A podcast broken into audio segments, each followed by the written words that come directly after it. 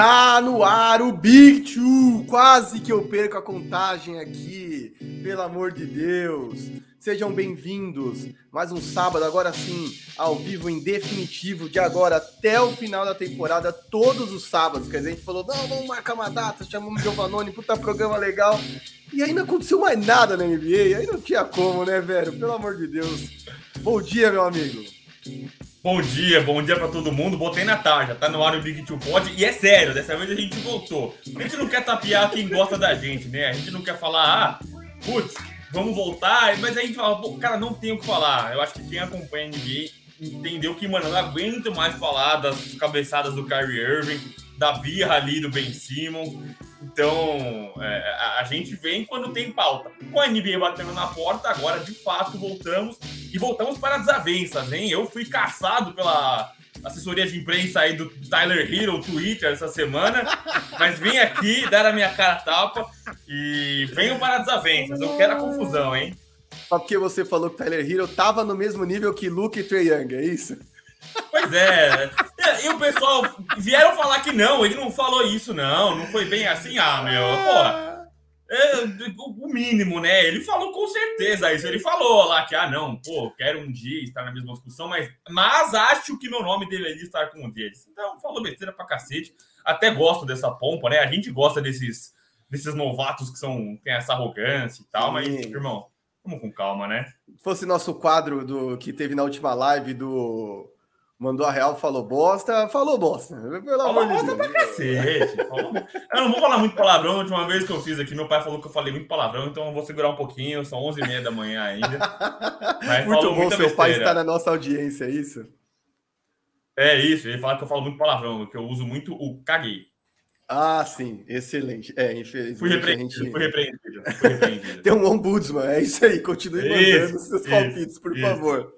É, mas é isso, gente. Estamos de volta e hoje vamos fazer um preview de, dos 30 times da NBA. Isso tudo tem que caber em uma hora, porque eu ainda tenho que trabalhar hoje. Então, nós vamos tocar essa parada e vai ser muito legal para nos ajudar aqui, nos auxiliar e tornar a parada toda mais visualmente atrativa a gente montou um tier list e vocês vão poder acompanhar nossa discussão aqui. A gente separou em favoritaço ao título e vai chegar que são os contenders, né? Que são times que vão brigar para estar tá ali, quer dizer, podem chegar nas finais como, como não podem, não são tão favoritos, mas podem chegar.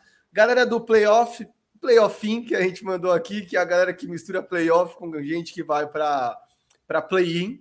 Zona da preguiça, que é tradicional já, aquela galera que não vai a lugar nenhum um limbo terrível de quem não briga por vaga no playoff, também não vai para o tank logo de uma vez pegar uma boa escolha de draft, e aquela galera que literalmente esse ano não vai brigar por nada. E aí eu acho que nós temos alguns candidatos interessantes e alguns novatos nessa arte aí, ou gente que se não é novata, é, não está tão acostumada a ver o time nessa condição. Então, promete. Vero, vamos lá. Comecemos pelos tanqueiros ou você quer falar é, na ordem é, dos times? Eu começaria pelos tanqueiros, mas antes disso eu queria deixar o recado para o pessoal participar, indicar para os amigos. Estamos voltando, falar, pô, os caras voltaram finalmente.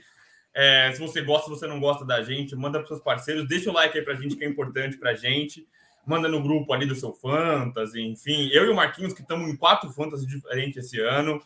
É, quando eu achei que eu tinha muitos, apareceu mais um. Um abraço para Felipe Salum. é, então, só aí divulgar a palavra. Se inscreve aí no canal do Área Restritiva. Tem muito conteúdo todo, toda hora. Nosso Marcílio, nosso Diego Silver, o pessoal sempre é, produzindo muita coisa bacana para quem gosta muito de NBA. Então, vamos ao nosso tire list da desavença. É, estou aqui para ser cobrado e criticado podem aí recortar, fazer o corte do Casemiro aí, botar aí no Twitter e tal. Tô aqui para isso. E eu começaria pelos tanqueiros. É, você quer Bora. falar os seus primeiros ou eu faço os meus primeiros?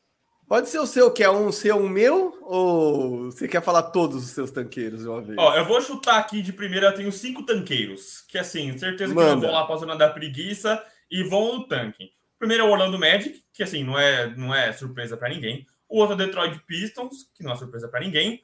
Oklahoma City Thunder, que não é surpresa para ninguém. Até fizeram um, um, finalzinho de temporada passada bacana, tiveram até que segurar o Shai, porque os caras estavam ganhando jogos que não eram para ganhar. Mas eu acho que eles ainda não têm um time competitivo, vão tancar. Cleveland Cavaliers, e o Houston Rockets. E todos esses, para mim, entram na mesma coisa, né? São times que estão no claro rebuild, com gente jovem muito talentosa, Kevin Porter, Cade Cunningham, é, Jalen Green, Jalen Suggs, Cole Anthony, o Shai mesmo, são caras muito jovens, né? uhum. né? O Josh Giddy no Oklahoma, são caras que são muito novos, vão espaço para crescer, mas é óbvio um tanque para mim, então esses cinco para mim ficam no tanking.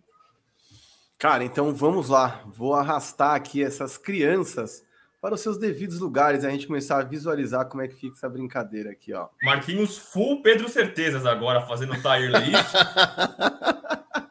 Olha lá, ó, Magic, Pistons, quem mais que a gente comentou aqui? Thunder. Um... Quem mais que a gente falou? Eu até esqueci. Eu falei Rockets, Rockets, eu falei Rockets e Cavs. Eu não sei se você tem alguém para colocar ou tirar daí. Cara, eu confesso para você que não tiraria, nem colocaria ninguém. Eu acho que são esses mesmo. É, a única coisa que eu diria é: o Thunder, para mim, passou da hora de organizar essa parada. Eu acho que o Shai é um talento, é, ele precisa jogar basquete competitivo e ele pode sim muito bem meter um louco. A liga está cada vez mais empoderando os jogadores, os jogadores estão se empoderando. E eu não quero nem entrar na discussão se é certo ou se é errado, senão a gente vai se estender por tempo demasiado. Mas Olho no Shai Gildes Alexander. Ele é muito bom. Ele não é um pouco bom. Ele é muito bom. Ele é muito fora da casinha. E assim, quanto tempo esse cara vai aguentar ficar perdendo no Thunder? Quer dizer, é, o Houston Rockets já vai ter uma noção, porque eu acho que já tem gente muito boa ali entre Green, entre Porter Jr. Quer dizer, é, eu, eu, acho até que o Rockets vai ter uns rampantes que vai ter que fazer o que você falou mesmo, que o Thunder fez. Lá no final vai ter que começar a perder de propósito, porque não tem um time para ir a lugar nenhum, e para não ficar nesse limbo que é a zona da preguiça, que eu acho que é pior que tancar. É, é... a zona Spurs. Isso, é a zona Spurs. Eu acho que é um time que é, tem que ficar de olho, mas tem uns talentos, mas eu acho mais brutos, mais, mais caras melhores. Eu não sei se o Thunder tem tantos caras bons assim, é o que você disse, mas o Shai é muito bom.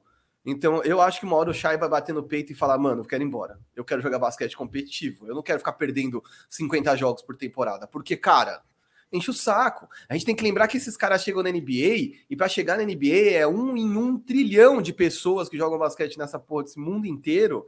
E o cara, quando chega lá, geralmente ele é acostumado a vencer, né, velho? Ele vem de universidades onde ele venceu, ele vem de college, onde, de colegial, onde ele venceu campeonatos estaduais. Quer dizer, o cara se acostuma a uma vida de vencedor, onde ele, além de tudo, é melhor do time, e ele vai para uma NBA onde ele não para de apanhar, cara. Desculpa, isso tem um peso. A gente viu a diferença que foi ver Devin Booker ano passado, e a verdade é que era pra gente estar tá vendo esse Devin Booker desde o começo. Então, de verdade, eu acho que o cara tem que ter paciência, não acho que meter no peito, não vou jogar, não é isso. Mas olho no Shai Gildas Alexander. E eu só acrescentaria um time. É, é difícil. Com alguma dor no coração, até pelas movimentações que fez, eu não vejo meu Spurs fora disso aqui. De verdade, não vejo fora. Principalmente porque não há mínima qualidade para entregar. Eu vou ficar muito surpreso se o San Antonio Spurs for capaz de fazer mais de 98 pontos por jogo, 97 pontos por jogo, cara. É um time que não tem ataque. A opção número um do ataque do Spurs hoje é o DeJounte Murray, velho. E o então. Você não acredita na, você não acredita na dinastia de, jo, de Doug McDermott, é isso? não. Tá bom. Tentei, gente. Não, nem no, na revolução que Tadeusz Young seria capaz de fazer por esse time, entendeu? De verdade, é. Esse ano eu acho que vai para o tanking, não por uma coisa de filosofia. O Pop nunca joga para perder, pode até eventualmente frequentar uma zona da preguiça de novo, mas eu não vejo por quê. A gente não tem qualidade técnica nesse time. A verdade é que o time de San Antonio hoje, no papel, ele é vergonhoso.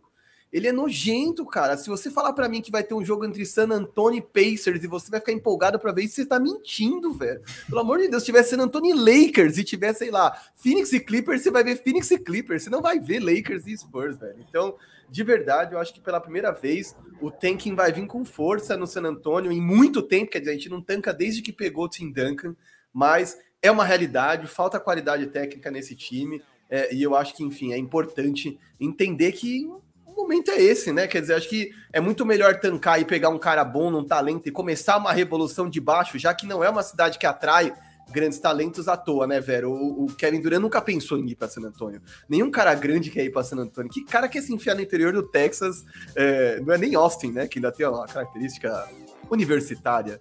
É, é não, é San Antonio, entendeu? Tipo, então tem que começar de baixo, tem que garimpar, e eu acho que ficar nessa zona do limbo é pior ainda. Tá, é, antes da gente passar para a zona da preguiça, eu queria fazer duas observações. Primeiro, gente, podem seguir comentando. Eu tô vendo os comentários, a gente vai chamar. Para não, eu não tô chamando os comentários sempre para não ficar engastalhado aqui o podcast mas podem mandar os comentários que eu vou ler depois na sequência. E segundo, o Marquinhos tem que trabalhar, eu não. Eu pensei em falar um negócio rápido aqui. Ele que tá se enrolando todo, gente? Vocês estão de prova. Se ele se enrolar com o trabalho, o problema é todo dele. Eu estou de folga hoje. É, Quer ler seguindo, os comentários da galera? Seguindo, eu vou, vamos fazer por. Eu faço depois do, do Zona da Preguiça.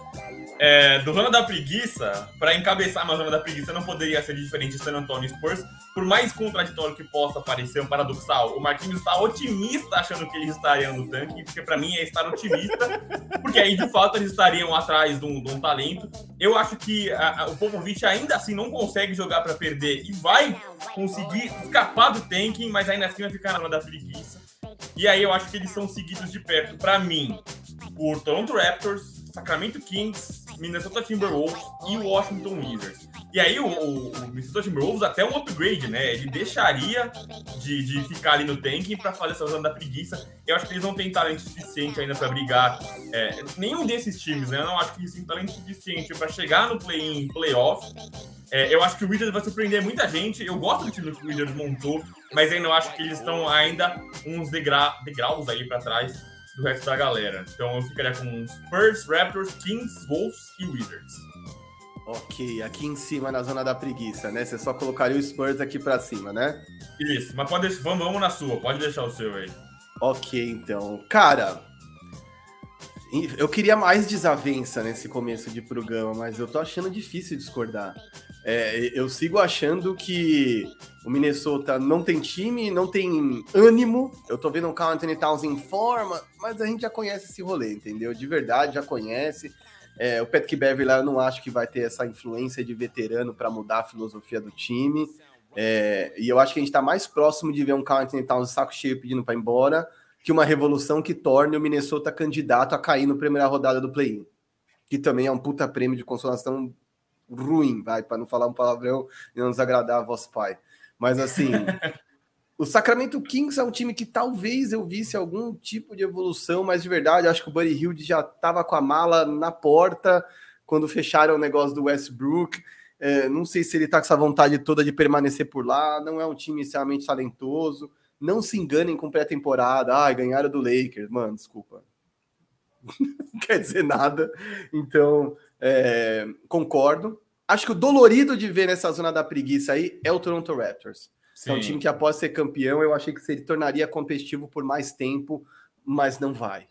É, e eu acho que até pelos novatos que chegaram, é, vai precisar de tempo para trabalhar e isso vai tirar pretensões que esses times possam ter, porque no leste a briga subiu muito de nível, inclusive com uma peça que saiu de lá para ir para Miami. Então, de verdade, eu não vejo o Raptors nem brigando por play. Tá certinho, velho. É, eu ainda acho que, assim, é, o Kings e o Wolves aí, eu boto sem qualquer medo de ser feliz, né? Eu acho que o Wizards e o Toronto Raptors, se eles encaixarem, eles até podem me surpreender e pintar num play-in ali, pegar aquele décimo lugar, porque o Toronto é um time de por Nurse, é um time que tem, tem sistema definido e tal, e eu gostei do Scottie Barnes, e eu gosto do Precious Achua lá, né? Os caras estão muito num pivô ali, um garrafão forte, não dá pra depender do Aaron Baines, enfim...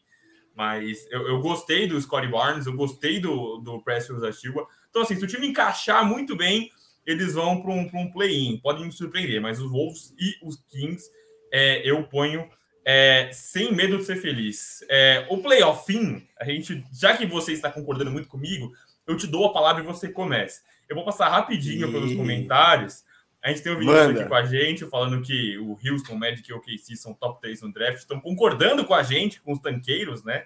Que uhum. vão ficar ali para baixo. O Basquete Mil Grau sempre com a gente, grande parceiro. Muito obrigado pela audiência. A gente tem o Wagner Cardoso com a gente. A gente tem também o Bom dia. Lucas da Silva Paixão. Obrigado pelo like. O Wendel aqui com a gente. Lakers, pois, está invicto. Invicto ao contrário, né? Perdeu todos na pré-temporada, né? É, a, a gente é, o meu amigo Vitor Jurado participou aqui, deixou um like. Ainda tem o Wendel Correia aqui colocando o Pelican na zona da preguiça. Eu vou te falar que o Zona da Preguiça e o Playoff para mim, muita gente oscilou entre os dois. Uhum. Mas é, eu, eu, eu, aprofundarei aqui o meu, o meu playoff. É, então, meu amigo Marquinhos, você vai dar o seu papo? Vou sim, cara, vou sim, porque o, ele mandou a real aqui e já era para eu ter falado desse time. Confesso, peço desculpas aqui. Wendel Correia, porque eu concordo com ele. É, eu acho que o Pelicans vai ficar na zona da preguiça. E vou explicar por quê. Não vou nem colocar aqui porque eu não sei o que o Vero acha deles no playoff, mas vou explicar por quê. Cara, não dá para o Zion Williamson aparecer mais gordo do que no, no primeiro ano, sendo que o peso já era um problema no ano de estreia. Começar por aí. Segundo, para vender season tickets, os caras deixaram para noticiar e para fazer a cirurgia do cara em cima da temporada, sabendo que isso prejudicaria o time. É uma coisa bizarra. Porque a questão toda é, os caras cumprem uma série de compromissos pré-temporada. Eles fazem pré-temporada junto, ficam no alojamento junto, jogam efetivamente, pré-temporada também. Isso é construir química, isso é construir rotações, variações técnicas. E assim, o Josh Hart que sai do banco, você encaixa em qualquer time. O Zion Williamson não, velho. O Zion Williamson é um cara que tem impacto em qualquer rotação que ele entra, porque ele exige que o time inteiro jogue em torno dele, porque ele ocupa partes específicas da quadra. E ele é um cara que vem para o jogo para meter 25 pontos por jogo. Como é que você ensina todos os caras do time na pré-temporada que e no começo de temporada, né? Porque o Zion vai levar, sei lá, 8, 10 semanas para voltar. Esse cara, ninguém vai arriscar nada com o Zion de voltar antes. Ele é um cara que já é praticamente amaldiçoado por contusões e explosões de tênis muito antes de pisar numa quadra e ser candidato a qualquer coisa grande, sei lá, papo de MVP, papo de MIP, enfim. E aí, velho, como é que você fala para esses caras jogarem, sei lá, 20 pré-temporada mais 20 jogos da temporada, aprendendo a jogar sem Zion, quer dizer, o Valanciunas vai jogar melhor, Brandon Ingram vai jogar melhor. Esses caras vão ter bola na mão. Os armadores com a saída do Lonzo, Lonzo Ball vão ter mais bola na mão para poder trabalhar. E aí lá na trigésima partida você vai meter um Zion Williamson full time para jogar 35 minutos, fazer 25 pontos, ser o ball handler do time, o playmaker principal e vai mudar tudo. E aí você acha que isso vai dar certo por algum motivo. Quer dizer, os caras acham que eles vão estar na briga por qualquer coisa se eles fizerem isso. Desculpa, não é assim. Não dá pra gente crer que tudo na vida é interclasses, quando você junta os caras que jogam bem, e aí, de repente, por música, o, o jogo rola porque os caras se entendem pela qualidade que tem. Não é assim. E NBA tem muito lance de que todo mundo ali tá correndo atrás do ganha-pão, ninguém tá querendo ganhar o Interclasses. Então, quando o Brandon Ingram quer meter bola, quando ele quer ser candidato a qualquer coisa, quando ele quer estar tá no All-Star Game, ele de certa forma compete com o cara do time dele. E, os, e, e depois que todos esses caras se estabelecerem e adquirirem uma química para jogar juntos e possivelmente vencer jogos, porque acho que tem condições de vencer jogos mesmo sem Zion Williamson, você vai inserir um ingrediente que muda a receita completamente, cara. Então, de verdade, uma responsabilidade tremenda de quem é, faz as coisas acontecerem ali no New Orleans Pelicans e de verdade é um ano chave para o time. Porque ao final da próxima temporada, Zion Williamson é candidato a uma extensão. Se você fosse o Zion Williamson, você ia aceitar uma extensão agora para ficar nos Pelicans? Eu não sei. Eles dificilmente negam o primeiro contrato que sai do rookie, porque é quando eles ganham dinheiro. Aceita e depois pede para trocar. Mas, cara, eu não sei se ele tem motivo para ficar, entendeu? Eu não sei quão mimado ele é. É, é, é, tem duas coisas aí. Primeiro que, assim, todos os movimentos dos Pelicans na off-season foram montados para o Zion Williamson, né? O Zion cresceu muito de, de produção, a curva dele subiu muito. Quando aconteceu a experiência Point Zion, né? Ele virou o ball handler e ele carregava a bola. Então eles se livraram do Lonzo, se livraram do Eric Bledsoe, se livraram do Steven Adams, que ocupava espaço no garrafão, colocaram o Valanciunas, que é um cara que espaça a quadra, trouxeram o Devonte Graham, que é um cara que chuta, então ele abriria o espaço para o Zion infiltrar, e aí você saca o Zion, e aí você vai dar a bola na mão justamente do Brandon Ingram, do Thomas Satoransky, enfim. Você vai mudar totalmente a dinâmica do time. E aí, cara, acho que é uma coisa muito importante a gente falar. É, o post no, do blog da, do Giovanni essa semana na ESPN foi sobre o Zion Williamson também. A gente vive num período importante sobre aceitação e tal, sobre gordofobia e tal. Só que eu acho que esse discurso é muito válido, gente, quando a gente fala sobre um cara que é, é descolado do esporte, né? Um cara que trabalha num esporte de alto rendimento, um cara que tem contrato, tem compromisso com o time, ele vende ingresso, o time depende dele. Aí eu acho que esse cara tem que ter os cuidados dele, né? O cara tem que cuidar do físico dele. E é o que o Marquinhos começou na análise. O cara não tá é, é, é reduzindo esse. É, é, o, o, estilo do jogo não ajuda ele. Então o cara tá cada vez maior, né? E isso vai prejudicar ele. Não é a questão estética que nós estamos falando, não é esse padrão que a gente está falando. A gente está falando sobre rendimento do esporte, né? O cara depende do físico dele.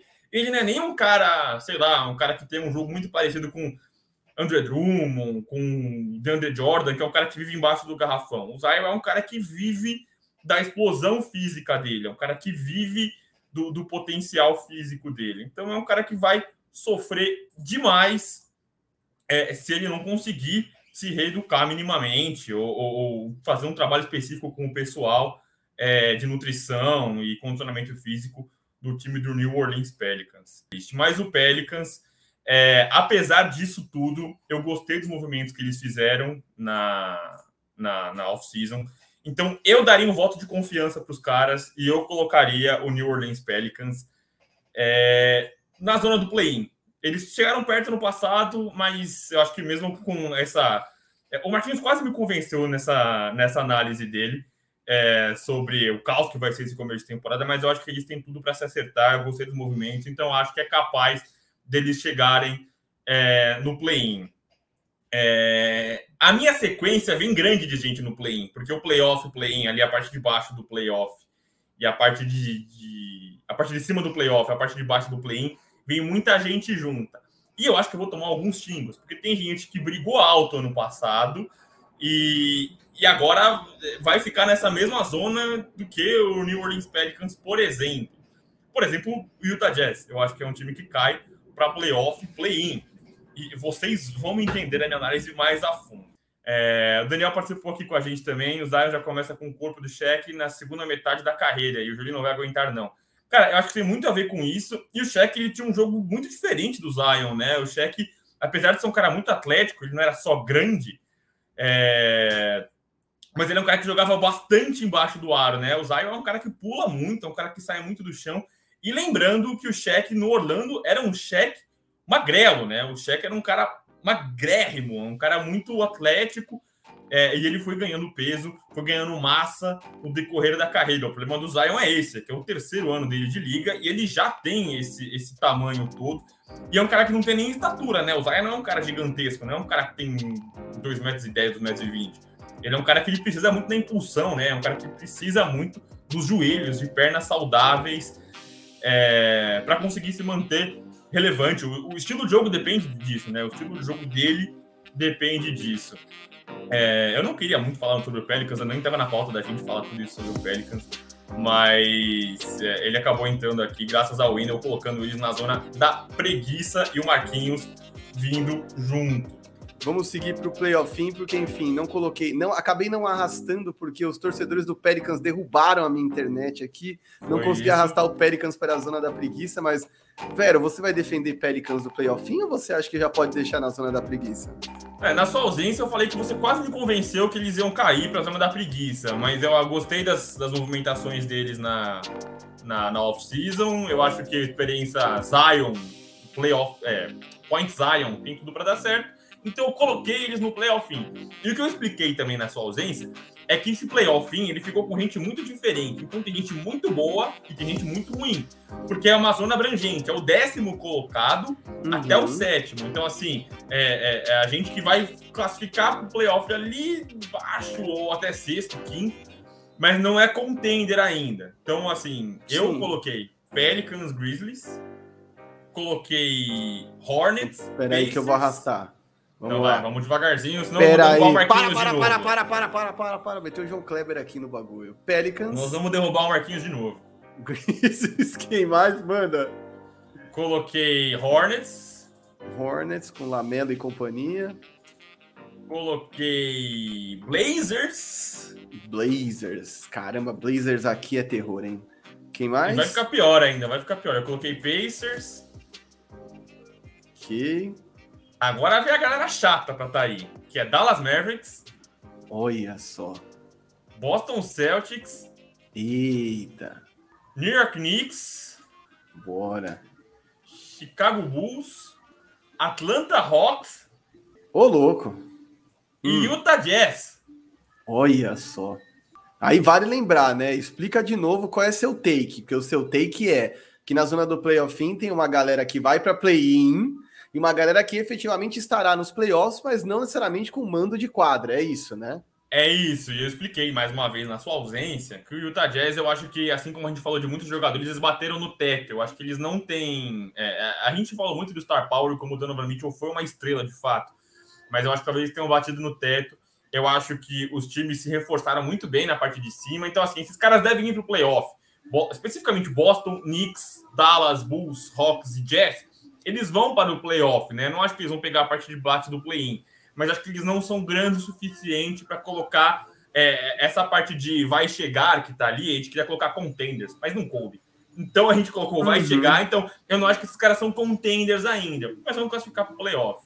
Cara, daqui só para minha nota de pesar, assim, tem duas notas que eu vou dar. Uma é de pesar pelo Portland Trail Blazers, que assim, não só não fez nada para agradar e manter Damian Lillard, sua maior estrela e capaz de fazer a revolução por eles, feliz, como pioraram o time?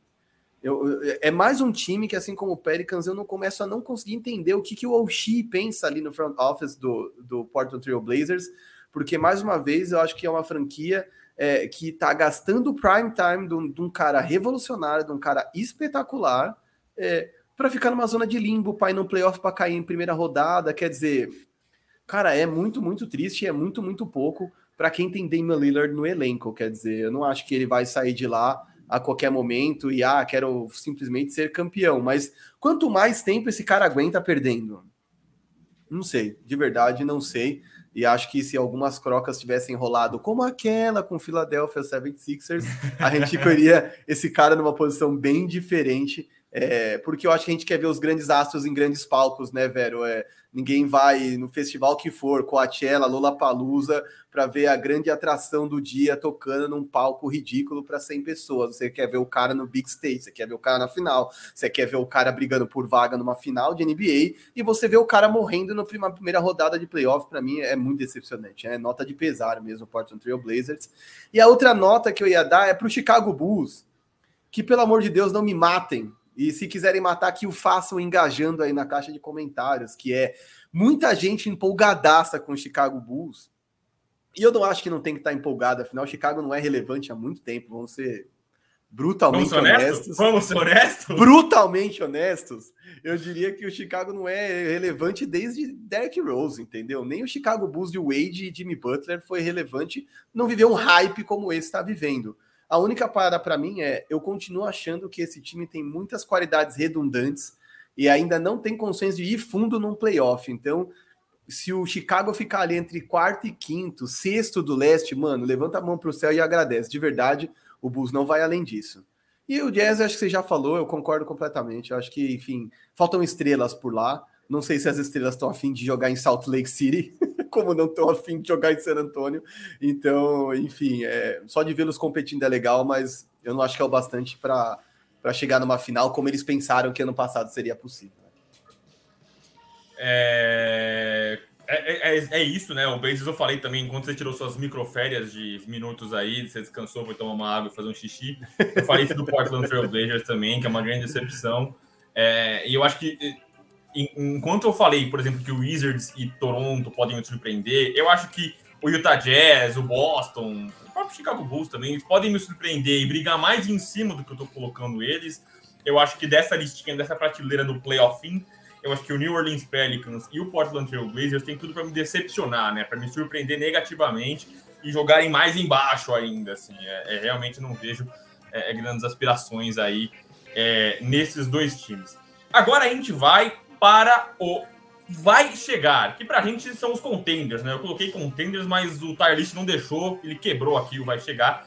E aí eu vou falar pro Marquinhos falar primeiro, já que eu tô falando e ele tá concordando comigo, então dessa vez ele vai sair falando. Você quer fazer as honras? Eu, eu, até quero, eu só queria abrir um espaço. Não sei se você prefere ler os comentários ou eu leio, mas pra gente ler os comentários da galera, por quê? Eu acho que a partir do momento que a gente colocar o vai chegar, muita gente já vai entender os favoritaços. E aí eu acho que vai emendar uma coisa na outra. Depois se falar o vai chegar, não vai parar mais, porque aí vai até a gente gerar os favoritos, que aí acho que a discussão vai bombar aqui. A não sei se você quer fazer o seu. Você quer que eu faça as honras aqui de ler o da galera, Uh... Os, os comentários eu posso passar aqui, é, e aí é isso, né? Quando a gente fala do quem vai chegar, vai chegar, obviamente vai sobrar embaixo quem, quem vai ser os favoritos. Vai ser um grande nenhum mistério. Mas a gente vai numa tacada só. É, o Mago falou aqui que o Lakers tá respondendo o jogo que tá rolando. Cara, pré-temporada, cara. Phoenix Suns e Milwaukee Bucks não ganharam nenhum jogo no passado na pré-temporada e os dois foram para a final. Eu estou, eu não poderia, pai, me desculpe, mas eu não poderia estar mais cagando para pré-temporada.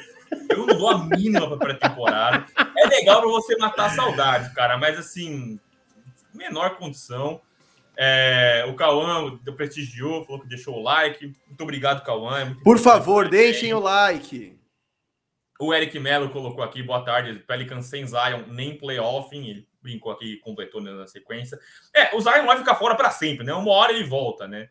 É, o Wendell Correia, mais uma vez, que o Denver Nuggets é pior que Jazz, sem o Murray. O Murray deve estar tá voltando, a gente não sabe exatamente quando ele vai voltar, mas ele deve estar tá voltando.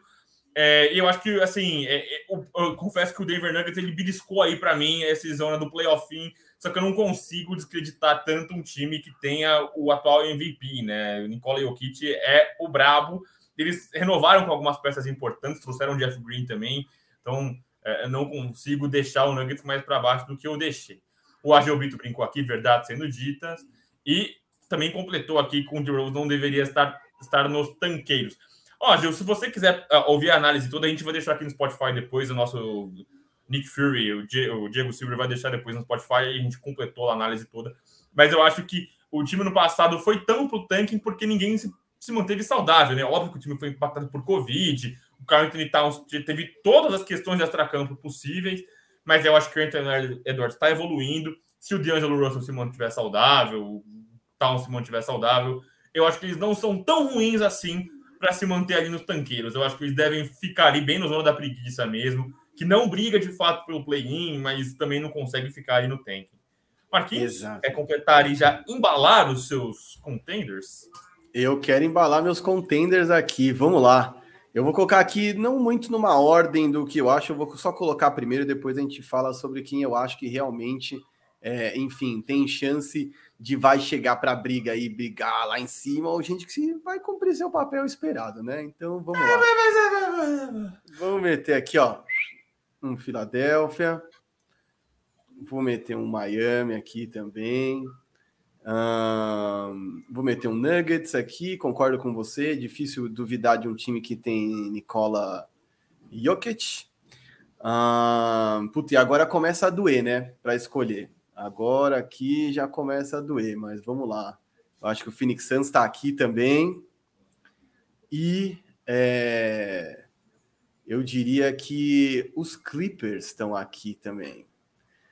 Daqui eu acho que eu não mexo em nada. Eu acho que aqui tem contenders, times que para mim vão brigar de alguma forma ali, mando de quadra nos playoffs para cima, segunda rodada, vão brigar, mas que eu não acho que são favoritos ao título. Aqui, mesmo o Clippers que se reforçou, para mim não é candidato a título, até porque só vai poder contar com Kawhi Leonard a partir de abril não há nada que me faça pensar que Kawhi Leonard vai ter um retorno é, precoce às quadras. Phoenix Suns, eu acho que é difícil porque eu não quero descreditar a campanha do Phoenix Suns, mas eu acho que eles foram o que o americano chama de overachievers na última temporada, com o que eles tinham, eles tiraram o máximo que eles podiam e foram longe, foram até a final, representaram, jogaram bem, mas com todo mundo inteiro, eu não sei se o Phoenix teria chegado onde chegou não é demérito nenhum, mas nessa temporada agora, se todo mundo tiver inteiro, eu não acho que chega numa final. O Miami Heat é um time que eu acho interessantíssimo, brigador, mas ainda não tem como competir com o topo do leste. Eu falo de dois times, que foram os dois times que sobraram ali embaixo. E é, o Philadelphia 76ers, que deve ter a vida muito embolada por Ben, por ben Simmons, e que eu acho que só fica aí onde está, porque tem Joe Embiid. É isso. Tá, é, eu ia passar os comentários só depois que a gente fechasse, mas existem comentários muito pontuais aqui que eu gostaria de, de, de destacar. O Eric pergunta se Denver está melhor que o Chicago. Eu acho que sim, Eric. Eu acho que o Denver é o que a gente fala de trabalho com sequência. Né? O Denver está lá, trocentos, umas 4, 5 temporadas que está brigando ali. Jamal Murray, Nicole Jokic, tem um MVP. O Bulls tem muito para encaixar ainda. Eu acho que a gente está vivendo muito um potencial, uma expectativa do Chicago Bulls. E, mais uma vez, eu gostei muito do mercado que eles fizeram, mas a gente não vive de pré-temporada, né? Eu acho que a gente vai ver esse time funcionando é, em quadra. É... Aí o Daniel fez aqui uma. O Daniel e o Wendel fizeram aqui uma, uma, uma, ponderação, e assim, se você colocou esses times e você deixou o Warriors ali embaixo, quer dizer que você deixa o Warriors entre os favoritos? Cara, eu acho que sim. Eu acho Rapaz. que o Warriors inteiro, eu tenho esse hype. Eu Rapaz. acho que é, eu acho que rola um clima de last dance nesse Warriors. Eu acho que esse é um ano para ou vai ou racha. Esse é um ano que ou Clay Thompson volta sadio e contribui, é, e Stephen Curry vai ter mais uma temporada absurda, última dança dos três ali juntos. Eu acho que eles trouxeram peças interessantes. Até o meninão Antivax teve uma boa temporada na última, então acho que pode ser um cara para contribuir. É, tem outros caras no elenco que eu acho que podem trazer, mas tem muito um clima de last dance. Para mim, esse Warriors, se não der certo nessa temporada, pode ter movimentações mais agressivas na próxima para tentar se manter competitivo. Eu acho que eu acho que é muito esse sentimento de cara, a gente quer voltar ao topo. A gente só não tá no topo porque o Clay Thompson passou duas temporadas fora. É, a gente só não tá no topo e só não ganhou mais um título porque o Kevin Durant se machucou, sabe? Eu acho que tem muito no Warriors que, apesar de tudo, é uma dinastia que conquistou menos do que a gente esperava que fosse conquistar. A verdade é aquele, aquela final contra o Raptors, todo mundo esperava que o Warriors fosse ser campeão. Não foram o mérito do Toronto, que usou a seu favor. A, a é, disponibilidade e saúde também são vantagens que entram em quadra, então não tem demérito nenhum eles terem ganho com condição de dois caras importantes. Mas eu acho que tem um sentimento de last dance. Aqui, eu vou ser honesto, tem mais um intangível do que uma análise técnica. Eu acho que aqui tem três caras que sabem vencer, que já estiveram nos grandes palcos, que foram às finais por várias vezes seguidas, e para mim tem um clima de vamos dar tudo, porque está acabando. Os caras estão ficando mais velhos e eu não sei por quanto tempo esse Warriors pode ser competitivo. Principalmente por um comentário na época que cogitaram trocar Ben Simmons por Draymond Green. E você lembra que os caras fizeram um negócio meio que, ah, enquanto o Draymond Green tiver saúde, a gente não pensa em fazer alguma coisa desse tipo. Quer dizer, o Damon Green é um cara que está em decadência nos dois últimos anos. Ele não tem conseguido entregar o que ele nem o que ele entregava naquela época, que não era um cara espetacular, mas era um all-around ali, um cara que desempenhava as funções importantes de carregador de piano. Então, Sim. eu acho que essa temporada intangível está do coração. Eu acho que eles vêm por uma força de mostrar que eles ainda podem ganhar essa parada, porque eles sabem que está com os dias contados. Se o Warriors algum dia se chamou de dinastia, a gente se negou a entregar os pontos e dizer que tinha acabado.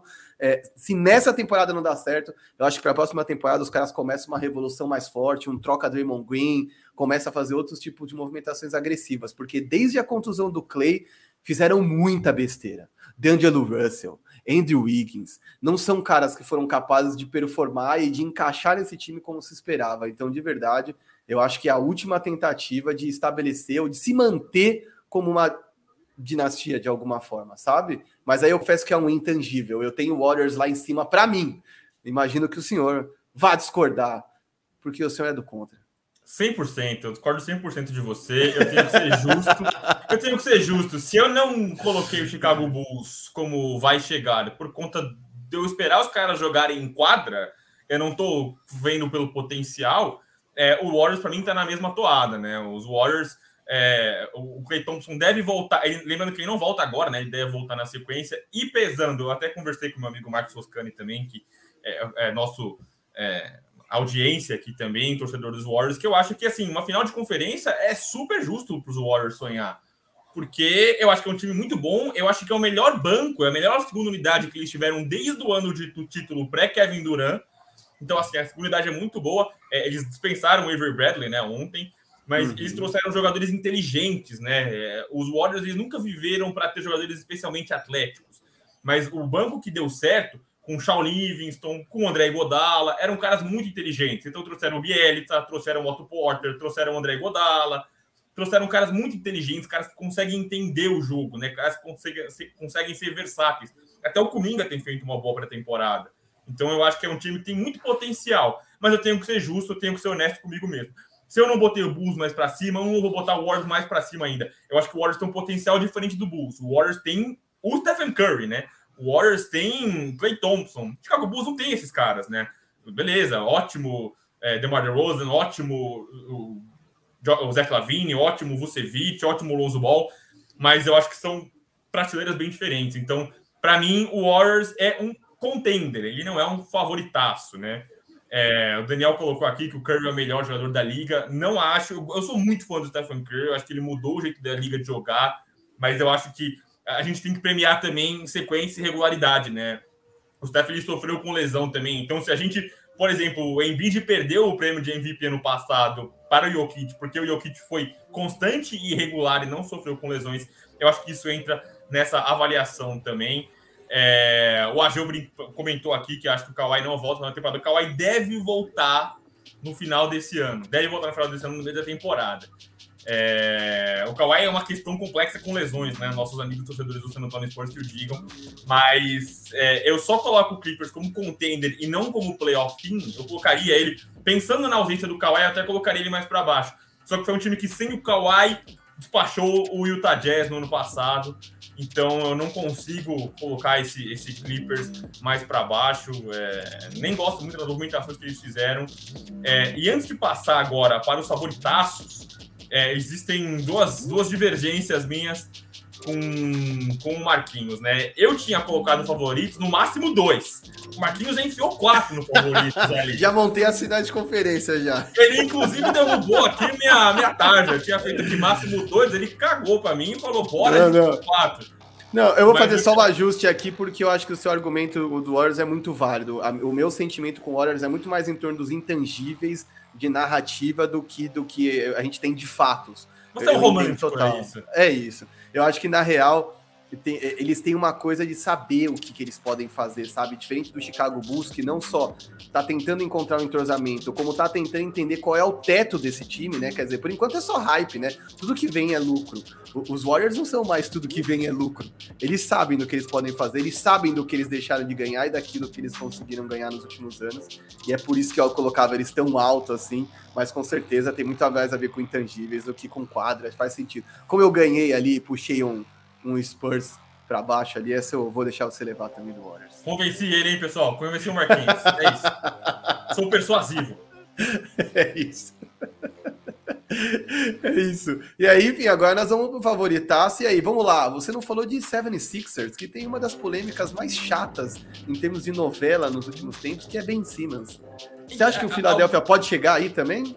Alguns eu dou o poder da dúvida, né? Então, o Philadelphia 76 para mim eu dou o poder da dúvida. É, é, Joel Embiid é um trator, né? O cara é simplesmente um monstro e, é, não, é por isso que eu não coloco eles como favoritaços, né? É, é, para mim, eu olho, eu até me incomoda eu deixar o 76ers acima do Hawks, porque o Hawks é um time que está evoluindo, os jovens estão crescendo e o 76ers é um time que não está melhor do que o ano passado e ainda tem um agravante que é o climão mas eu acho que o poder, o talento, eu acho que o Seven Sixers tem mais gente talentosa para conseguir repetir uma campanha é, é produtiva, enfim. É, é, acho que se eu fosse colocar um asterisco em alguém, apesar do Clippers tiver ter a lesão do Kawhi, apesar dos Warriors ter que ver como é que os caras vão jogar em quadra, eu deixaria um asterisco no Seven Sixers, que eles estão para cima um degrauzinho para mim, mas só e único exclusivamente pelo poder da dúvida, assim, ó, pô, foram, chegaram no ano passado, mas não conseguiram dar o último passo. Mas eu, eu mantenho eles nesse. Não vai chegar para mim, né? Que vão brigar ali na final de conferência. O Marquinhos colocou. Os três favoritos do Marquinhos já estão ali embaixo. Eu vou deixar ele falar primeiro. E aí eu vou explicar, eu vou explicar por que eu tirei um desses para mim dos favoritaços. Marquinhos, por favor, faça as honras. Bora lá então. Bom, primeiro eu vou colocar Milwaukee Bucks, que eu acho que é um time que tem tudo para repetir uma boa temporada. Agora é, eu vi o Yannis muito mais solto, mais confiante, é, e já é um time bom, que enfim, agora sabe do que é capaz. Colocaria o Leicão da Massa e já vou explicar por quê. E colocaria o Brooklyn Nets. Aí agora a explicação é: Lakers, primeiro, por favor, não levem em consideração a pré-temporada. Aliás, não levem em consideração os primeiros 15 jogos. O Miami dos Heroes foi muito mal, até sei lá, 25 jogos dentro da temporada. Não acho que o Lakers vai jogar como Heroes, mas o Lakers, para mim, montou um time de playoff. Eu não sei nem exatamente se o Lakers vai se classificar na temporada regular no topo do, topo do Oeste, mas é um time que vai jogar dentro dos playoffs muito forte, principalmente na defesa. É, eu tenho visto alguns problemas de encaixe no Westbrook, tanto na defesa quanto no ataque, é, mas eu acho que isso é ajuste. tem muitos caras no mesmo time com usage rate alto, né? Quer dizer, o, o índice que mede o quanto aqueles caras ficam com a bola na mão e decidem jogadas é muito alto. Nós estamos falando de LeBron James, falando de Westbrook, falando de Anthony Davis. Leva um tempo até esses caras todos se encaixarem. Mas eu tenho certeza que com a maturidade que esses caras têm lá, eles não vão aguentar correr atrás da molecada durante a temporada regular. Mas nos playoffs, eles vão encontrar atalhos para se impor. Acho que tem muita gente experiente ali, muita gente que quer provar algo. Quer dizer, LeBron James está à caça do recorde do carinha do Jabbar, um Westbrook que quer provar que pode jogar num time é, que pode ser campeão.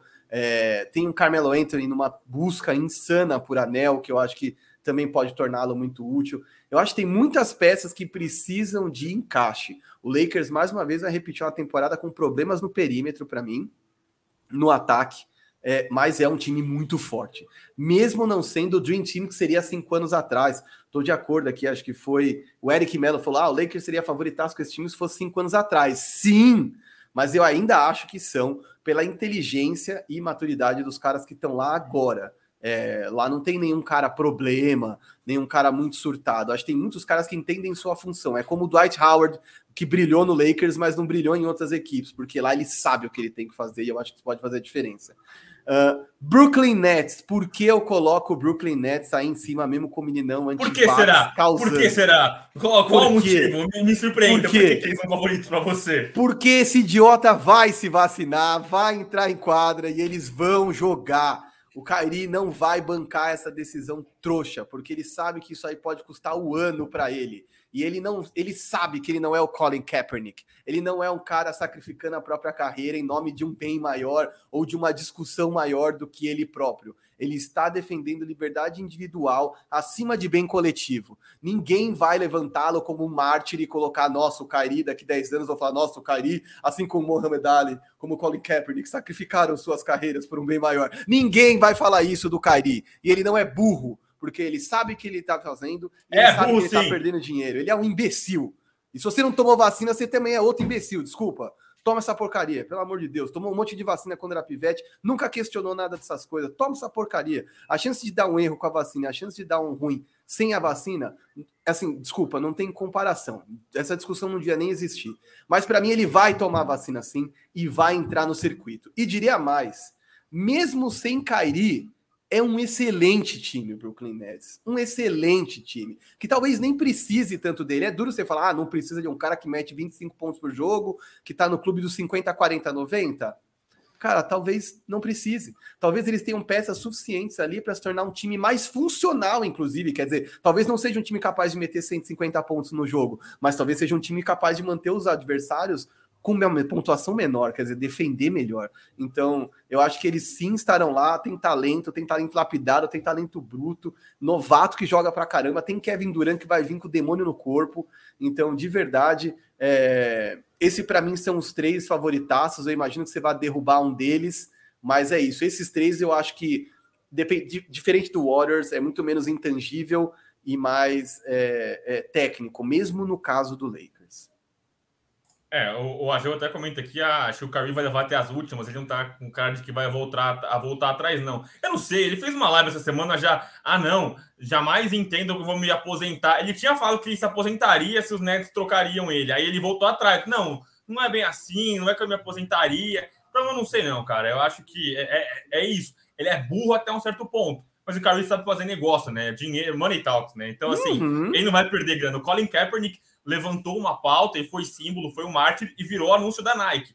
O, a Nike não vai dar um anúncio para o Kyrie Irving por ele ser anti-vacas, entendeu? É, são buracos completamente diferentes. Antes de eu falar, vamos ver, eu coloquei aqui máximo dois. Você sabe quem eu tiraria? Sem colar, eu te mandei minha lista ontem, mas você sabe quem eu tiraria do top? eu não lembro da sua lista. Bom, eu acho que talvez você tirasse uh, Milwaukee Bucks Sim, garoto, sim. Vou explicar, vou explicar e, e serei breve. Serei breve. Polêmica! Milwaukee Bucks é um time que foi campeão, ele merece estar entre os contenders, é óbvio. O atual campeão merece estar entre os favoritaços, né? Não contenders favoritaços. É, e eu vejo, eu concordo, eu vejo um Giannis mais solto. Eu acho que o título tirou um peso, assim, tirou a Grécia toda, tirou o Olimpo das costas dele ali. Eu vejo ele mais solto e tal. Mas assim, não, novamente, não vou me empolgar com pré-temporada. O arremesso fluido dele na pré-temporada não vai me conquistar e saber que ele vai conseguir vencer na pós-temporada ou nesse ano. A gente viu que o Giannis teve problema com lance livre, enfim. É, é, é, ele é um cara que ainda apanha um pouco da pressão e eu não acho que o Bucks melhorou. Não acho que o Bucks fez movimentações interessantes. Eu não acho que o Bucks está melhor. Lembrando, o Bucks suaram sangue para ganhar do Brooklyn Nets esfarelado, né? O Brooklyn Nets estava sem o Kyrie, o Kyrie se machucou contra o Bucks, James Harden estava 20%, 30%, e se não fosse um pé de Kevin Durant, os Bucks não estariam lá. Novamente, eles merecem o meu voto de confiança por serem é, é, os atuais campeões. Se, nas regras de Gabriel Veronese, pudessem três favoritaços, eles estariam. Como na minha cabeça eram só dois, o Marquinhos simplesmente me ignorou, é, eu tiraria o meu Milwaukee Bucks por conta disso. E aí, por que eu coloco o Lakers e Brooklyn Nets? Brooklyn Nets é óbvio e claro, é assim, um dos maiores trios que a NBA já viu em termos de talento. E aí eu tô considerando um pouquinho a parte de problemas e tal. E eu acho que é um time que melhorou, né? É, se a gente fala muito sobre como os jogadores dos Lakers entendem o espaço deles, dos Nets não, não tão diferentes, né? É, é, o Blake Griffin é um cara que entendeu 100% o que ele tem que fazer e tem jogado bem, tem sido saudável. Trouxeram o Perry Mills, que é um cara absolutamente mortal e, assim, ele jogava e ele ainda não tinha, não era tão produtivo no San Antonio Spurs porque ele era a única escape, um dos poucos escapes ofensivos do San Antonio Spurs. Ele sendo uma opção no Brooklyn Nets, acho que ele vai ser muito mais letal ainda. Então acho que é óbvio e claro porque eu tenho que colocar ele como favorito. E os Lakers, é, quem acompanha sabe que eu estou muito longe de ser clubista. E aí eu acho que tem ó, ó, pequenos pontos para apontar por que os Lakers estão os favoritos. Primeiro, eu sempre fui hater de LeBron James e eu aprendi a duras penas que não se duvida de um time com LeBron James. Assim, você não colocar um time com LeBron James entre os favoritos, cara, é, é uma surra do destino. É, é muito difícil você não colocar um time com ele entre os favoritos. E assim, lembrando que LeBron James e Anthony Davis, com um time muito pior, levaram um time ao título NBA. Os caras foram campeões com um time, em termos de talento, muito pior. Agora, você pensa naquele time com Carmelo Anthony, com Russell Westbrook, nós estamos falando do Russell Westbrook, o cara foi MVP, é, e aí a gente vai falar, a gente fala muito sobre o encaixe, sobre o fit e tal. E aí eu entro, eu caio na, na, discussão que o Marquinhos falou, que é cada um entende muito bem o papel que sabe, né? Uma das primeiras entrevistas do Carmelo como um Laker, né? Ele usou a palavra sacrifício. O que é? Todo mundo sabe o que tem que fazer. Dwight Howard é outro que adotou esse discurso. Ele sabe o que ele tem que fazer. Eu tô aqui para pegar rebote e bloquear arremessos. Esse é meu papel aqui. O Dwight ele entendeu que ele no, no Philadelphia ele teve que ser armador. Ele jogou o jogo como armador. No Lakers, ele sabe exatamente o que ele vai ser. Ele adotou até uma coisa meio Jared Dudley, né? Um cara que agrega, que brinca, que chama. É, gostei muito do Malik Monk também. Então, assim, são caras que chegaram para contribuir no perímetro. A gente vai falar sobre encaixe ainda. Eu acho que a gente vai conseguir abordar isso mais no decorrer da temporada. Mas eu acho que não tem como você colocar um time que tem LeBron James, Anthony Davis, Russell Westbrook, Carmelo Anthony, é, até o DeAndre Jordan tem jogado bem, Dwight Howard, uhum. muitas peças interessantes. É, não, não consegui todas as movimentações, acho que poderia ter mantido o Alex Caruso, por exemplo. Mas, assim, Kendrick Nunn, Malik Monk, eu acho que são caras que vão contribuir sim. Eu acho que o Lakers não tem como você. É, pensando assim, o, básico e o simples, os Lakers não foram muito para frente porque se lesionaram muito no passado. Eu imaginar que os Lakers percam, percam 20 jogos de Anthony Davis, 30 jogos de Anthony Davis. Você ainda vai ter um time com Russell Westbrook, LeBron James, Carmelo Anthony, um garrafão super forte. Então, não consigo de forma alguma desconsiderar os Lakers entre os favoritos. Então, para mim, os favoritos, máximo dois, seriam Lakers e Nets. Eu acho que todo mundo espera muito por esse confronto. Ó, então vamos seguir na regra do, do no máximo dois. Vamos puxar um para cá. E aí ficaria isso? Esse é o nosso tier list definitivo? Quer dizer, a gente discorda em algumas coisas, mas não de maneira grave. Eu acho que seria esse nosso tier list, então, é isso? É, nós vamos tomar xingo com certeza de torcedor do Rocks, do Jazz, do Milwaukee Bucks, com certeza. Enfim, vamos tomar umas, umas cacetadas. Mas eh, se você quiser jogar o Bucks para cima, eu escondo essa tarja do máximo dois e a gente joga. Mas eu deixo na sua mão essa. Não, eu acho que a gente pode manter assim. O único asterisco, asterístico, como diz o outro, positivo que eu colocaria é no Atlanta Hawks, que é um time que eu acho que tem algumas coisas para encaixar, tem muita gente jovem para se desenvolver, tem muitos ICs positivos, né? Mas é, com chance de dar certo que de dar errado. mas ainda assim são caras jovens, ainda assim são caras que estão tentando se estabelecer. Então, eu não tenho dúvida que o Trae Young pode performar num grande palco, mas o DeAndre Hunter pode se manter saudável? Quer dizer, o Kevin Hunter pode ter outra, outros playoffs que ele arrebente. Quer dizer, a gente ainda tem que esperar para ver o que esses outros caras do elenco de suporte do Trae Young são capazes de fazer. Mas eu só acho que o, o Atlanta Hawks tem chance de subir e trocar de lugar com o 76ers. O resto eu acho que é isso. Pequenas discordâncias, mas nada grave. Eu acho então, que... vou fazer aqui, vou meter a mãozinha aqui, ó, que eu vou dar um print, vou jogar no meu Twitter, pra gente tomar esporro depois, tomar porrada.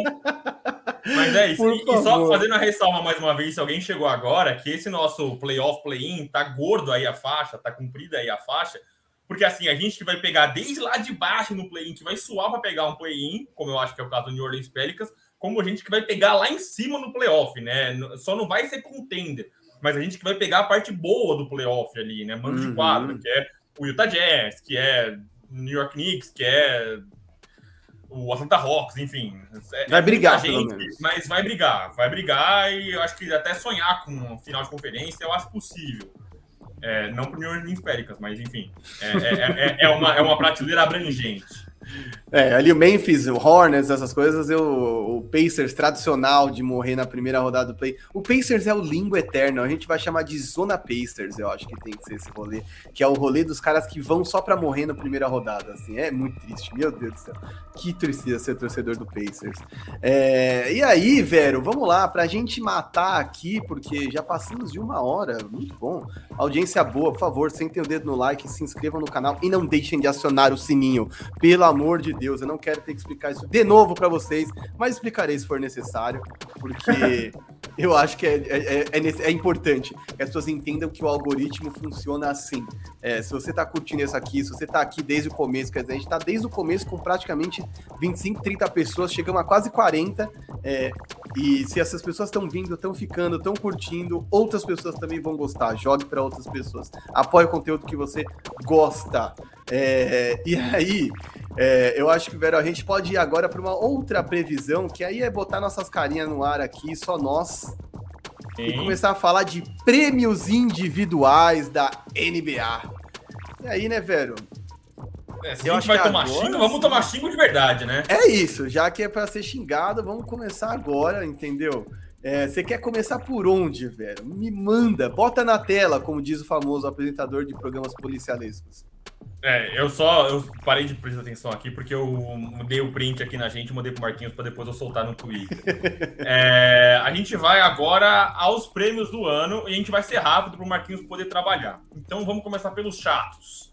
Executive of the, of the Year, né? Que são nossos GMs, os cartolas do uhum. ano. É, eu iria de Nick Harrison, né? Eu iria com o hum. pessoal do Miami Heat, porque eu acho que fizeram um bom trabalho. Eu acho que o time se reforçou, Kyle Lowry. Eu elogiei tanto o mercado do Miami Heat que não tem como eu seguir na mesma, né? Eu gosto uhum. muito do que fez o Miami Heat. Eu acho que com um time descansado e completo, tem tudo para brigar longe.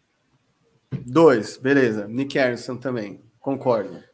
É... Siga o relator. Coach of, Coach of, the Year, eu iria de Eric Postra mais uma vez, porque eu acho oh. que o Miami Heat se deixou a desejar ano passado, eu acho que eles vão engrossar muito esse ano eu, não. Eu, imagino eu, eu tô achando que eles vão tomar essa posiçãozinha ali do, do Philadelphia 76ers como o time que vai fazer frente ao Brooklyn Nets no leste e, e ao Milwaukee Bucks. Então, é, estou hypado com o nosso Miami Heat.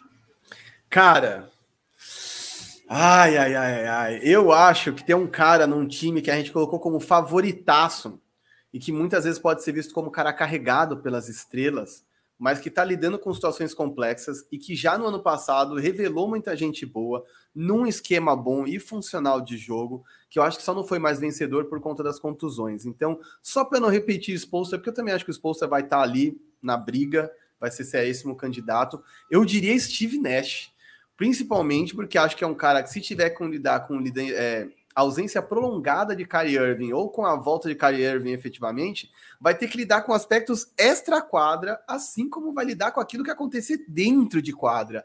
Então, eu acho que algumas peças se foram, outras voltaram, e não é porque ele tem muitas peças que o trabalho dele é mais fácil, tá, gente? De verdade, encaixar toda essa galera, convencer da filosofia e achar uma posição boa para todo mundo. E ainda assim, revelar gente como Nick Claston, é, dar importância para gente como Bruce Brown, tem sua relevância. Então, eu colocaria o Steve Nash como candidato também.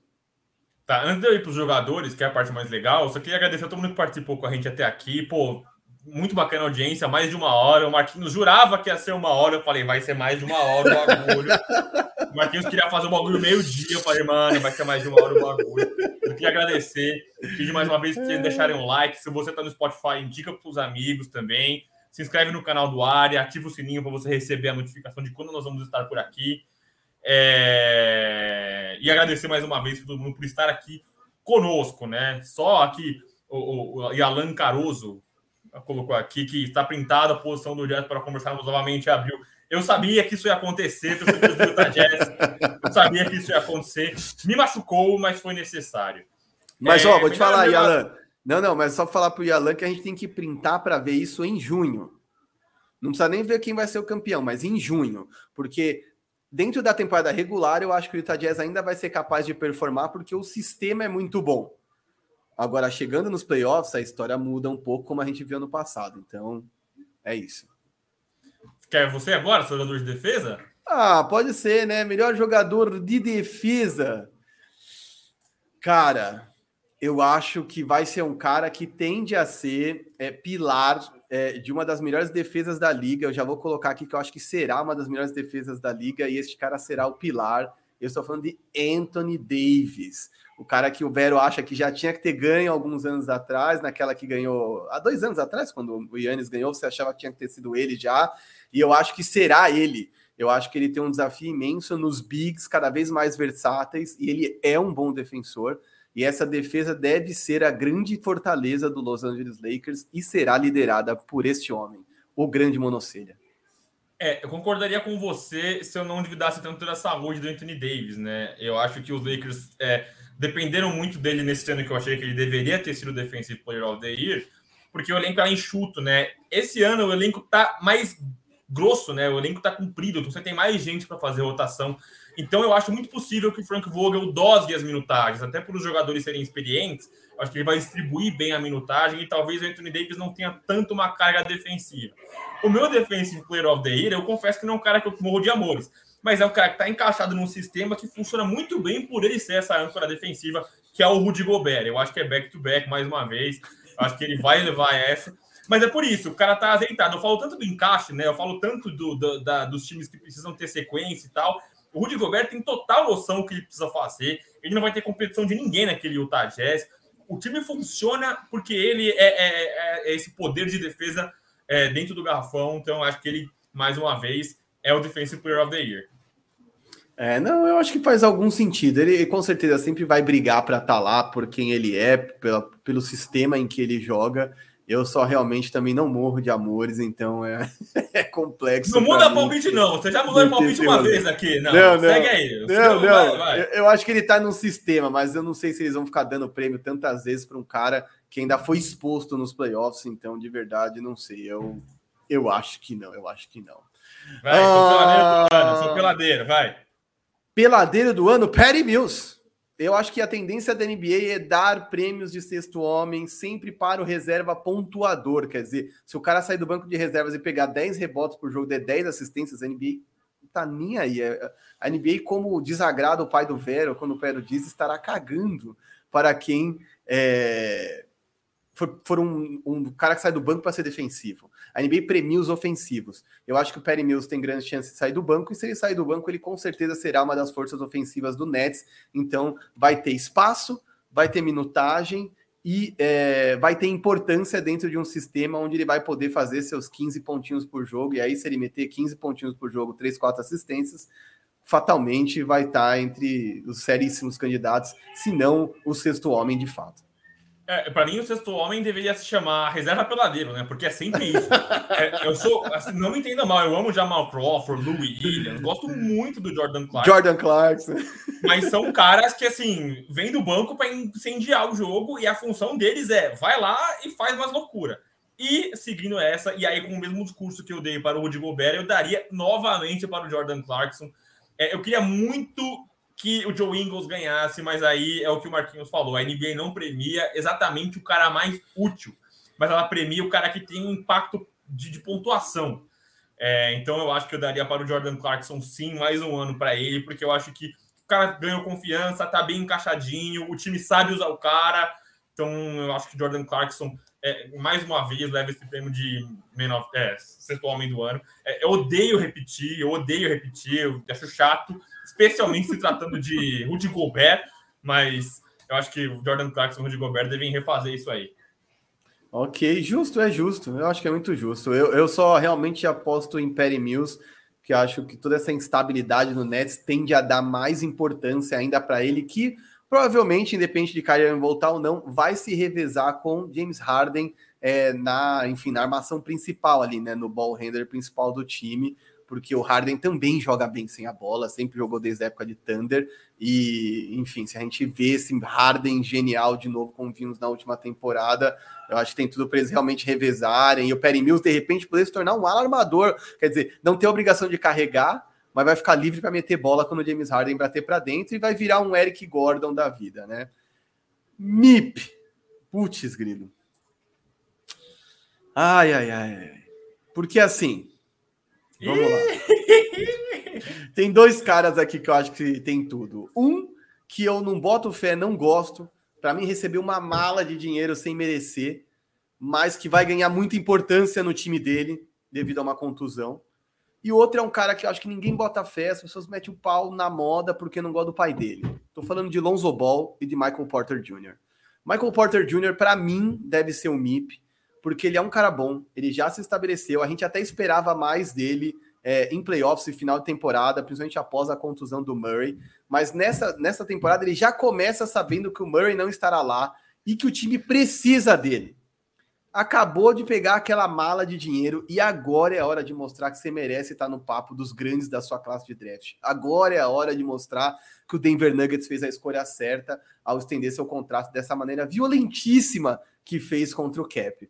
É, e o outro candidato que eu estava falando, que era o Lonzo Ball, é só uma questão de que eu acho que ele é candidato. Eu colocaria o Michael Porter Jr. na frente dele, mas acho que o Lonzo Ball é candidato, porque vai estar tá num sistema que favorece muito o estilo de jogo dele. Bom defensor, ball handler, cara que joga sem a bola é, e que também é capaz de não precisar da bola o tempo todo para meter um monte de ponto, quer dizer, vai ter muito pontuador no time dele, então vai ter muito highlight interessante com o Lonzo Ball no, no Sport Center. É, acho que é um cara que vai ficar em evidência mas eu não sei exatamente o salto que ele pode dar, então vou de Michael Porter Jr. É, eu vou com você no Lonzo Ball, e aí por que, que eu não dou para Michael Porter Jr.? Eu acho que o prêmio de MIP ele tem uma, uma particularidade, que se você não ganha no ano, você não consegue ganhar no seguinte. Porque eu acho que o, o, o ano do, do Most Improved Player para o Michael Porter Jr. foi o último ano geralmente ganha esse prêmio quem tem uma evolução muito grande. Eu acho que ele vai evoluir, vai aumentar as médias dele do ano passado para este, uhum. mas eu não sei se a ponto de se classificar como o most improved player. Eu acho que o Lonzo deve ganhar isso porque nos Lakers ele era o principal armador, mas era um cara muito imaturo. Nos Pelicans ele amadureceu, ganhou confiança, mas não era o principal armador. Eu acho que agora no Chicago ele vai alinhar as duas coisas. Ele está maduro, ele vai ser o principal armador do time vai ser um cara que vai ter um sistema a favor dele. Então, acho que o Lonzo deve levar o Most Improved Player of the Year.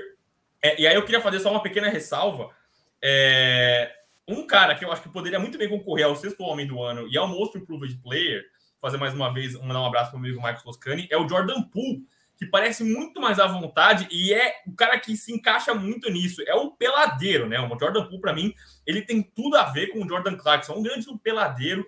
É, eu só não consigo pular mais nesse bonde, entrar mais nesse, nesse, nesse barco, porque é pré-temporada, né? Eu quero ver ele de novo dentro do, do, do ambiente que de fato seja competitivo.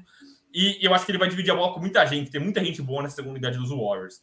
É, antes da gente pular agora, enfim, para o Rookie of the Year e o MVP, o Gabriel Machado colocou aqui o Kuzma, o Hero e o Barrett. e o Lucas também colocou o Tyler Hero. Eu acho possível também ser esses caras, serem esses caras. Eu gosto muito do Caio Kuzma, especialmente. É, mas eu acho que é, o Hero e o Barrett, eles vão dividir a bola com muita gente. É difícil você ser é, Most Improved Player. Para você ser Most Improved Player, você tem que aumentar muito as suas médias. O Hero vai dividir bola com o Jimmy Butler, com agora Kyle Lowry, é, o Ben Adebayo. É que eu tô pensando em caras de pontuação, mas o Ben Adebayo, uhum. o RJ Barrett agora chegou um Kemba Walker lá para você dividir a bola também. Então o cara não vai conseguir inflar tanto a pontuação e os números dele sendo que eles vão ter que dividir muito bem a bola com outras pessoas, né? Acho possível, eu não estou descartando nenhum desses, especialmente o Caio Kuzma, né? Mas é, eu acho que eu acho que deve ficar com o Lonzo Ball.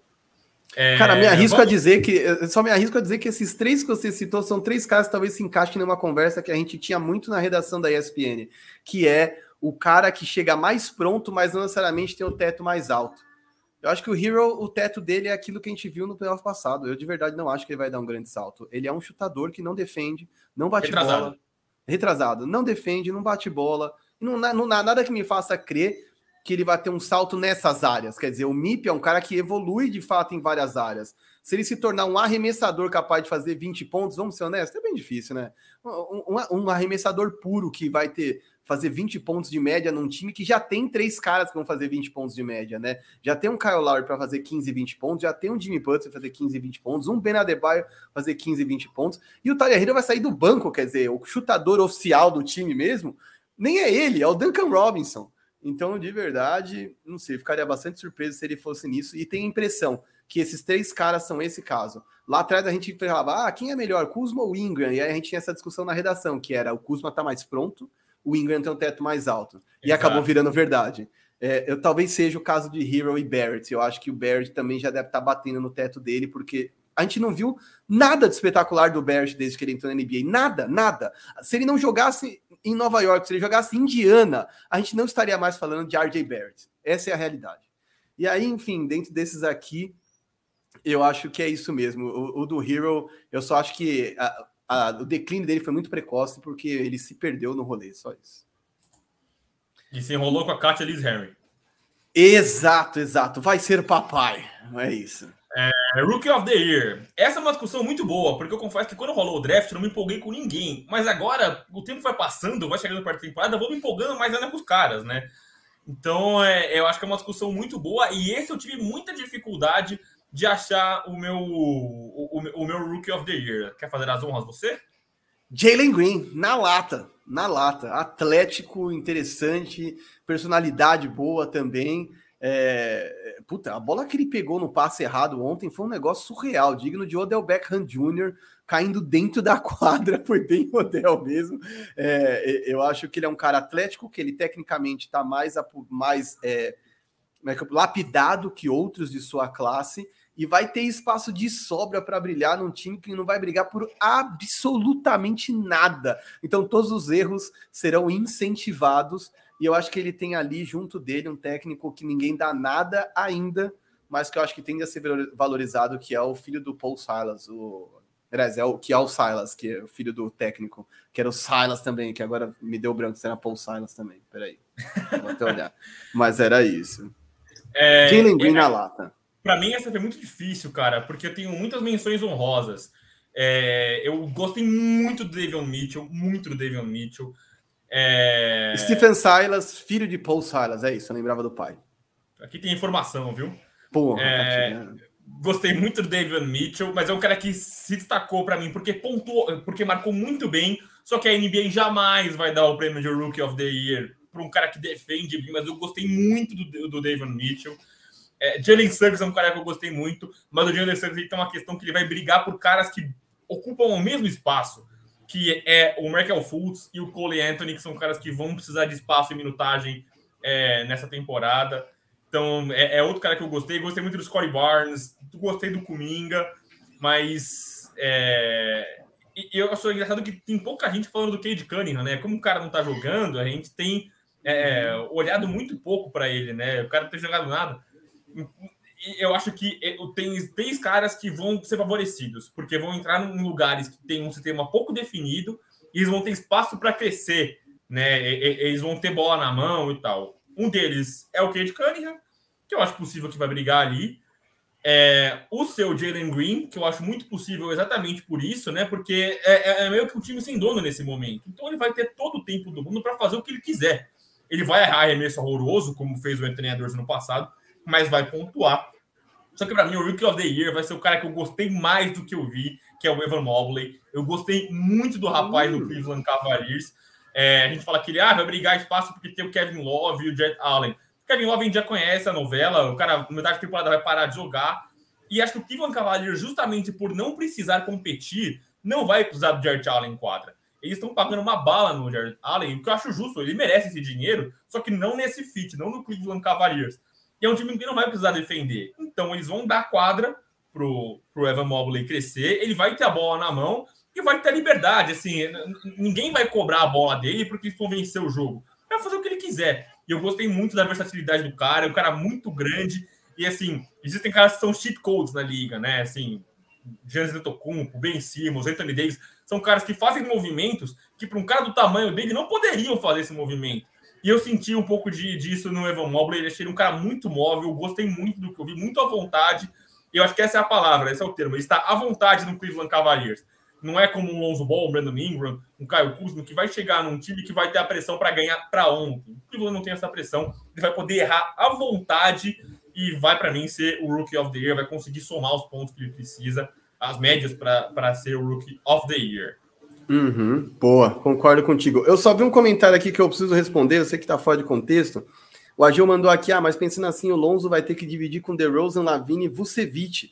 Mas a parada do Lonzo Ball é que ele é um pass first mentality, né? Ele é um cara que passa a bola primeiro, ele não é um cara que fica com a bola na mão o tempo inteiro e que precisa dela e que pontua muito. É, eu acho que é daí que vai vir o valor dele. Quer dizer, são poucos caras que têm essa capacidade de impactar o jogo sem ter que ficar com a bola na mão muito tempo.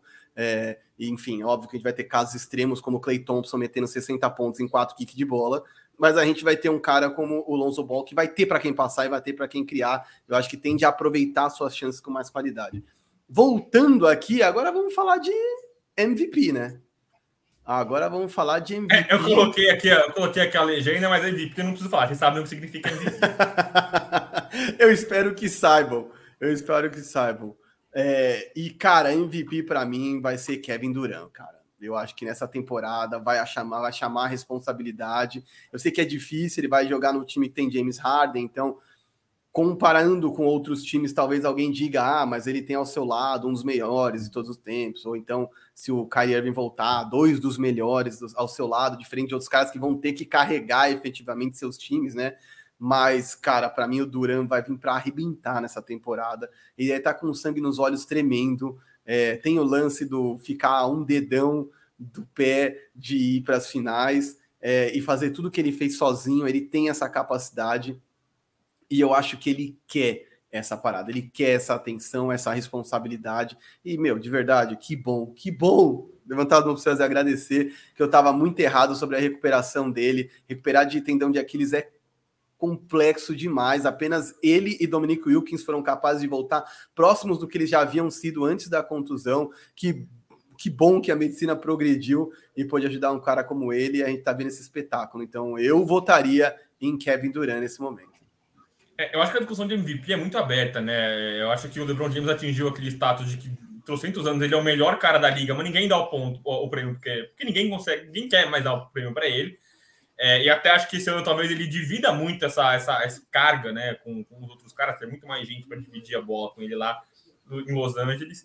É, o Jokic também é o mesmo cara, o Giannis foi MVP trocentos anos, então acho que a NBA uma hora que cessa, né? Ele fala, mano, não vou dar de novo o prêmio para esse cara e eu ficaria muito de olho em Joel Embiid e Stephen Curry, porque é, é, o Stephen Curry é um cara que tem tudo para voltar para os grandes. É, fazer o que ele faz, que já é uma coisa encantadora, só que nunca foi colocado entre os MVPs, porque o time não tinha uma, uma um, um, posicionamento na tabela que, o, que conseguisse colocar ele nessa, nessa discussão. Esse ano vai ter. E o Joel Embiid, se ele conseguir fazer o Philadelphia ficar na parte de cima de classificação mesmo com a situação do Ben Simmons, é um cara que assim passou muito perto no passado e pode chegar esse ano. Mas, agora jogando tudo no lixo que eu acabei de falar, eu iria com Kevin Durant também. No ano passado, na quadra, no podcast com o Gustavo Hoffman e o Guilherme Giovannoni, agora com a Aria Guiar e Guilherme Giovannoni, eu coloquei o Kevin Durant, isso sem saber como que ele voltaria. Agora, vendo o cara voltando como ele voltou e vendo o que ele jogou nos playoffs, eu não consigo fugir também do Kevin Durant. Assim, se não for MVP, vai ser o cestinha do ano, porque o cara tá destruindo. E assim, eu gosto muito de como o Kevin Durant ele é absolutamente inerte aos problemas que é, passam ao redor dele. Assim, óbvio que ele deve se, se, influenciar, deve ficar incomodado com a situação do Kyrie Irving. Pô, não sei se o cara vai jogar ou não vai jogar, mas ele vai em quadro e faz o que ele sempre soube fazer. É um cara que destrói. É, é um tremendo problema. Ninguém consegue resolver esse cubo mágico que é o Kevin Durant. É um cara muito grande, muito rápido, muito atlético, que chuta de qualquer lugar. Então eu acho que o Kevin Durant deve ser o nosso MVP da temporada. Fechamos, meu amigo Marquinhos? Eu acho que sim. Eu acho que a gente só não pode fechar sem ler os comentários da galera, porque tem alguns estou muito indo, bons indo, aqui. Eu li o Gabriel Machado e Lucas Teixeira, enfim, dá uma passada pelos casos, até para poder responder a galera que pô, ficou aqui com a gente, participou, deixou like e tudo mais. Sim, temos o Wendel Correia, grande parceiro da gente. Quem ganha na terça, Lakers Warriors. Os Warriors ganham Vou falar porque os Lakers é a cara do Lakers perder o primeiro jogo. Então eu diria que os Lakers é, perdem esse primeiro jogo para o Golden State Warriors. Lucas Teixeira colocou que vai ser o Green. Brabo demais, não tem jeito. Ainda falou que ele é marrento. Gosto muito disso. Apesar de ter sido xingado pelos fãs de Tyler Hero no Twitter, eu acho que é, deve ser o. O Jalen Green, eu gosto muito dessa, dessa, desse, dessa postura dele, né? É, o Gabriel Machado falou aqui é, sobre o Tyler Hero ser mais ball handler, que o Barrett foi MVP antes no cestinha dos estágios para NBA e que preparado para ser um franchise player em Nova York. Eu acho que o, os dois bateram no teto, eu acompanho vocês, que bateram no teto. O Guilherme Locatelli, o DJ X, chegou aqui com a gente, ele só chega na, no finalzinho aqui. É, ele nunca consegue pegar a gente no começo. Isso que a gente tá fazendo tarde, viu? A gente não tá fazendo cedo, não, o bagulho, hein? Mas é por isso que é bom avisar, galera. Fica on demand, galera. Depois entrem Vai aqui, vejam, considerem. Salva o link aí no seu, no seu WhatsApp, naquela conversa que você tem só com você mesmo, e assista depois. É muito legal isso também, porque às vezes você vê e vai vendo em pedaços, quer dizer, conforme você vai desempenhando suas atividades, lava uma louça, enfim, é isso. Não, só não deixa de ver, só isso. Isso. Lucas Teixeira veio com a gente aqui no Stephen, na, na minha narrativa do Stephen Curry, que um time mais arrumado pode chegar mais para cima. Aí o DX novamente falou que o Kevin Durant vem para ser, que está apostando também e que o Derrick Rose pode ser um sexto homem. E o AG Brito falou aqui que o Kevin Durant voltou, parece até melhor. Cara, eu não sei se ele voltou melhor, mas é que nos Warriors ele dividia muito a bola com os outros caras. E no Neto, como tava todo mundo machucado, a bola ficou nele. E a gente meio que esquece. O cara ficou muito tempo parado que a gente esqueceu quem que era o Kevin Durant. Aí ele voltou e falou: é verdade, esse cara é um desgraçado mesmo. Ele faz isso aí mesmo. Então, Exato. É... Ele pré-contusão era o cara que a gente começou a falar que era melhor que o LeBron James naquele momento na NBA, cara. É isso. Ele tava nesse papo, quer dizer, não necessariamente a gente precisa colocar ele acima do LeBron, mas se a gente começa a estabelecer essa conversa, é desse cara que a gente tá falando. Né? É, é, é, o cara que já foi colocado como o maior pontuador da história da NBA, né? E aí, não maior em termos de número, mas o melhor, é o cara que consegue pontuar de qualquer jeito, né? Então, é, é, é o Kevin Durant, acho que a gente passou um pouco por isso, né? A ausência dele fez a gente esquecer quem que é esse maluco. É isso. É... Ó, eu vou te falar, só queria falar pro Gabriel que o nick dele ali do BP, BBMP é fantástico. E a única coisa que eu acho que talvez ele seja torcedor do Miami, porque ele tá muito empolgado com essa performance do Tyler na pré-temporada. e eu vou esperar para ver. E eu, eu juro que eu gostaria de estar errado, tá? O meu objetivo é sempre ver os caras no mais alto nível possível, arrebentando de todas as maneiras possíveis, para que a gente possa ver o melhor espetáculo possível. É, não é torcer contra, não. É porque realmente acho que bateu no teto. É, o Tyler Hill é a mesma coisa, né? Eu fui xingado com os torcedores do Tyler Hill no Twitter ali, porque eu brinquei com o negócio, mas na real eu torço por isso, né? A gente fazendo podcast, a, a gente meio que, que sai do papel de torcedor do, do Lakers e você do Lakers também. É, a gente sai do papel de torcedor e entra muito na, no fã do esporte, né? O fã que gosta de, de, de, basquete. Então, pô, quanto mais gente explodindo na NBA, melhor. O Tyler Hill conseguir chegar no patamar do Luca, do Zion, do Trey Young, beleza, ótimo, mas eu acho que não vai chegar, né? Então, é, é, não acho que ele vai pular nesse, nesse bar. Eu encerro por aqui, eu agradeço muito todo mundo que participou com a gente, todo mundo que agradeceu ao nosso, nosso retorno. É, não esqueçam de deixar o like aí com a gente, de compartilhar com seus amigos, com seus parceiros, ouvir a gente no Spotify também, se inscrever no canal do Área Restritiva, vai ter muita coisa bacana. É... E é isso, a gente volta na semana que vem. Dessa vez a gente promete, eu juro, eu juro que a gente volta na semana que vem. Exato. Estamos aqui, como diz o Lebron, o Dwayne Wade na This is my house, entendeu? Essa aqui é nossa casa, então voltem, o Área Restritiva tá aqui para vocês. Sigam as arrobas, vem material bacana por aí, não se esqueçam. E é isso, gente. Valeu, abraço. Fui!